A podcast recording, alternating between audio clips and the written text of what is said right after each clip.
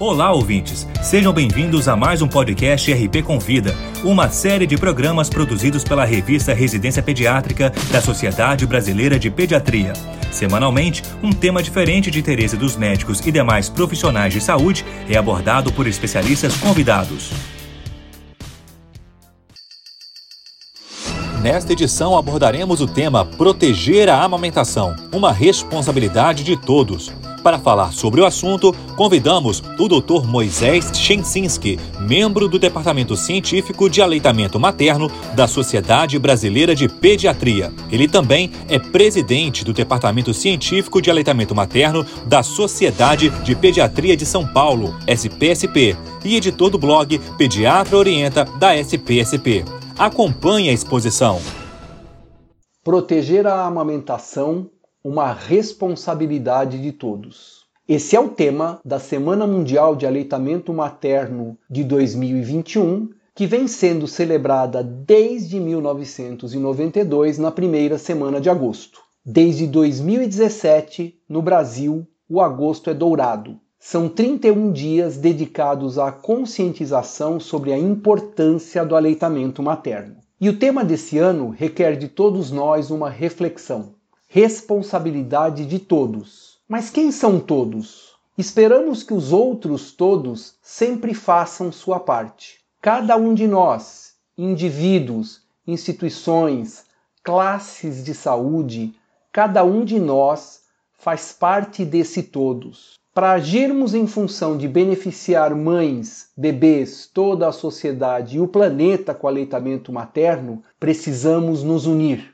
E é necessário proteger a amamentação? Proteger sim, sempre, especialmente contra informações e ações que possam colocar em dúvida uma mãe em seus momentos de vulnerabilidade a respeito de sua capacidade de nutrir e proteger o seu bebê através do aleitamento materno. A Organização Mundial de Saúde tem em seu planejamento que 50% das crianças menores de 6 meses estejam em aleitamento materno exclusivo até 2025 e 70% delas até 2030.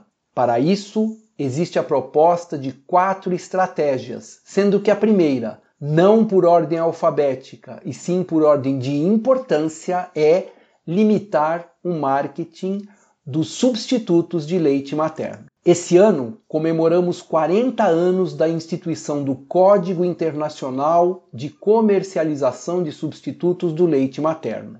Em 1988, o código foi adotado no Brasil como uma resolução do Conselho Nacional de Saúde, sendo denominado Norma de Comercialização de Alimentos para Lactentes, a NCAL. Em 2006, a norma brasileira de comercialização de alimentos para lactentes e crianças de primeira infância, bicos, chupetas e mamadeiras, NBCAL, Lei 11.265, foi estabelecida e é fundamental que o pediatra conheça e divulgue o seu conteúdo. A licença maternidade de 120 dias e paternidade de 5 dias é a vigente no país. Quem trabalha em empresas cidadãs é beneficiado com o aumento da licença maternidade para 180 dias e a paternidade para 20 dias. Além dessas, outras leis importantes, como por exemplo a que protege uma mulher que queira amamentar em público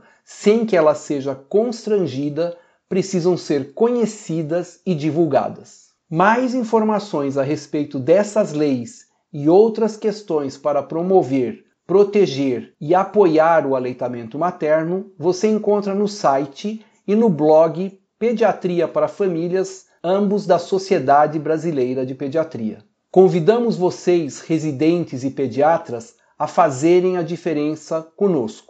O Departamento Científico de Aleitamento Materno da Sociedade Brasileira de Pediatria conta com você. Esse foi o Dr. Moisés Chinsinski falando sobre como proteger a amamentação, uma responsabilidade de todos. Para ouvir todos os podcasts, acesse a página da revista Residência Pediátrica na internet. O endereço é residenciapediatrica.com.br barra mídia barra podcast. Residência Pediátrica, a revista do pediatra.